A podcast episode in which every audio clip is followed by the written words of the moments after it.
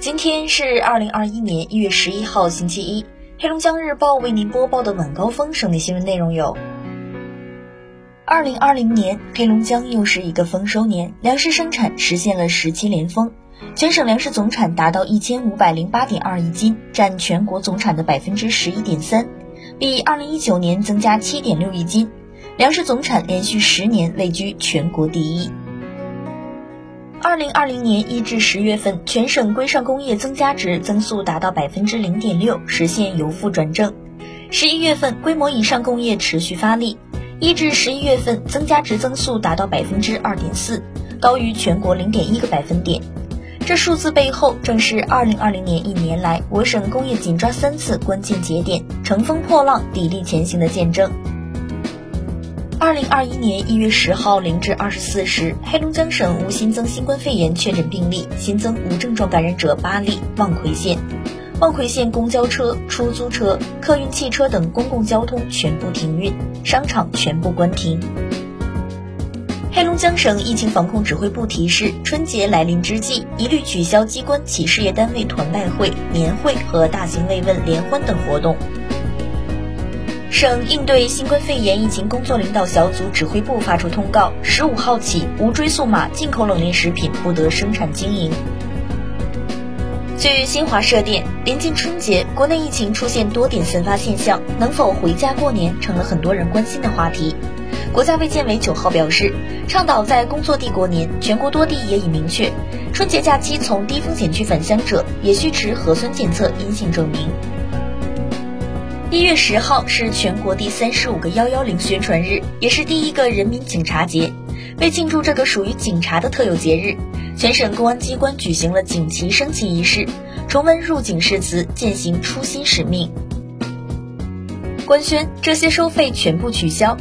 近日，国务院办公厅转发国家发展改革委、财政部、住房城乡建设部、市场监管总局、国家能源局关于清理规范城镇供水、供电、供气、供暖行业收费，促进行业高质量发展的意见。意见要求，清理取消不合理收费，取消供水、供电、供气、供暖环节不同名目的各种不合规收费项目，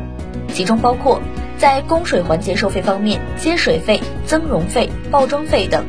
在供电环节收费方面，仪表费、计量装置赔偿费、环境监测费等；在供气环节收费方面，增压费、增容费等。十号，二零二一国考笔试成绩正式公布，考生可登录国家公务员局、中央机关及其直属机构二零二一年度考试录用公务员专题，点击笔试成绩查询按钮进行查询。祝大家成功上岸！从二零二一年一月起，国内多地开始执行最严限塑令，包括商场、超市、药店等场所。记者从我省有关部门了解到，我省制定塑料污染治理重点任务时间表，到二零二二年底，全省地级以上城市建成区的商场、超市、药店等场所，以及餐饮打包、外卖服务和各类展会活动，禁止使用不可降解塑料袋；县城建成区餐饮堂食服务，禁止使用不可降解一次性塑料餐具。近一段时间，生活报访民问暖专栏陆续接到三十余位齐齐哈尔昂西区市民打来的电话，反映室温也不达标。记者赶赴昂西区宏顺小区一期四号楼四单元幺零幺室景女士家，一进屋明显感觉到一丝凉意。昂西区住建局称，将对昂西区所有小区进行地毯式测温，按照规定对室温不达标的居民进行热费退赔，并对供热单位予以行政处罚。争取明年将昂西区所有居民小区并入集中供热网。记者从哈尔滨市政府哈尔滨公积金管理中心获悉，为满足缴存人异地办事需求，哈尔滨市公积金管理中心开通了个人住房公积金八项跨省通办业务。该中心推进跨省通办业务在全中心各服务网点落地实施，今后异地缴存职工用公积金在哈尔滨市买房手续更加便捷。升温了，最高气温闪回个位数。预计十一至十二号，我省大部都会保持稳步升温态势，大部气温将回升至比常年同期偏高的水平。十二至十三号，全省自西向东有小雪，其中西部局地有中雪，同时有四到五级风。雪后，大部地区气温下降四到六摄氏度，局地六到八摄氏度。今天的黑龙江日报晚高峰省内新闻就是这些，我是张世瑶，感谢收听。